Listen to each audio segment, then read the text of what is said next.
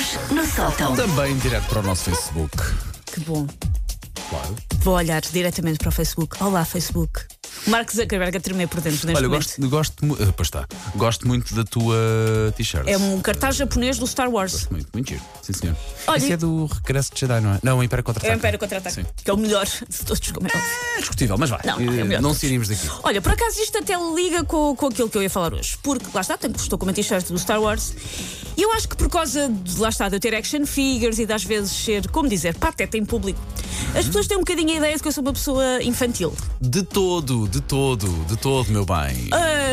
Não sou tão infantil quanto isso, é isso. Eu acho que não sou tão infantil quanto isso. Aliás, há quem fique admirado quando descobres tipo, que eu sei fazer polvo algareiro, que eu sei fazer a retenção na fonte do IRS. As pessoas ficam admiradas, tipo, ah, sério, tu consegues? E foste tu que escreveste aquelas séries todas da TVI e aquelas todas que passaram na- na- nos canais temáticos e que foste na RTP. E foste tu, e veio da tua cabeça aquela série incrível. E, foi, e és tu a guionista disto?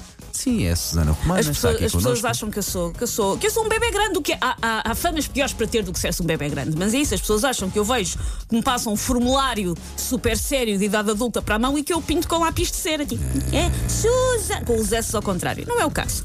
Mas tenho que admitir aqui uma coisa, eu não me considero tão infantil quanto isso. Só que eu tenho um tique que eu tento controlar, que me ficou talvez da pré-adolescência e que eu tenho que conter, porque não faz sentido na, na vida adulta. E atenção, é um hábito que já em criança e pré-adolescente eu achava irritante. É um comportamento que eu acho que não se deve ter, mas só que eu tenho é uma reação pavloviana que eu tenho que controlar. Vou explicar. Imaginem o quadro. Um belo dia, Alguém chega à escola com os ténis, ou sapatilhas, depende da zona do país, com os ténis novos, imaculadamente brancos, alvos impecáveis, puros e robustos, como uma estátua desnuda feita pelo Miguel Ângelo, o escultor, não a tartaruga que vive com uma ratazana de robe. Ok, ok, ok. O, o Master Splinter, não era? Master Splinter, exatamente. E alguém pergunta: Oh, coisinho, esses ténis são novos, não são? E antes da pessoa responder, zás, pisadela no belo do ténis Eu ao Levestrino. muito mal com isso. Eu não faço, eu não faço, mas eu, a primeira coisa em que eu penso quando vejo alguém com os sapatos novos é vou pisar, vou pisar, vou pisar e tenho que me controlar. Nunca pisei, vês, compraste uns ténis lindos do Yoda no outro dia, eu não pisei.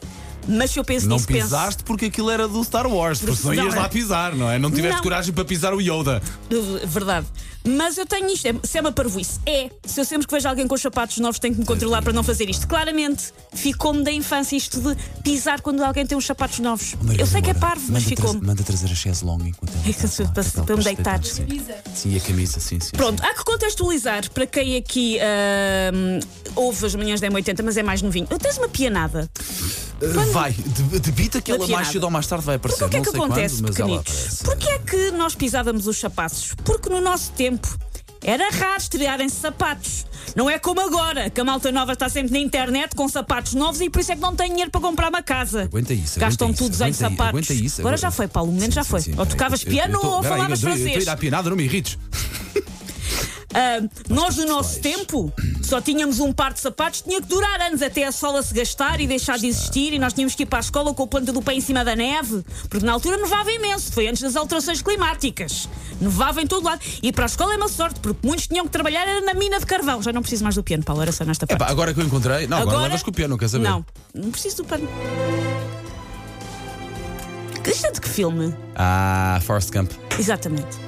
Ah, Já não queres? já não, já não preciso do Chata. Era naquele bocado. Então está bem o que é que tu queres. Já foi. Tenho que pôr aqui uma pianada à mão, por acaso. Mas este meu tique de, da pisadela de sapatos novos é problemático. Porque imaginem que eu um dia tenha um cargo importante, tipo Presidente da Comissão Europeia ou Rainha da Prússia. Pode acontecer, posso ok. um dia ser. E tenho que ir a cimeiras em reuniões super formais. E chego lá e está tudo quê? De sapato novo, porque é uma cimeira importante. O Elisás, pisadela na Elizabeth II e no Papa, pumba, sapatos novos e lá fui eu. E depois tenho que me justificar. It's cultural. In Portugal we have fado, sardinha and pisating the feet. It's a sign of respect. Pisating the feet. Let's go all. assim. Pisate Macron. The last is a podreting potato. Let's pisate Macron. Por mim, podes falar assim eh, até às 11. Eh, por mim, pá, compra essa ideia, que bocadinho. ideia vencedora. Mas foste, foste ótima, muito bem. De certeza não queres mais uma pianada? Não, agora esquece, agora não.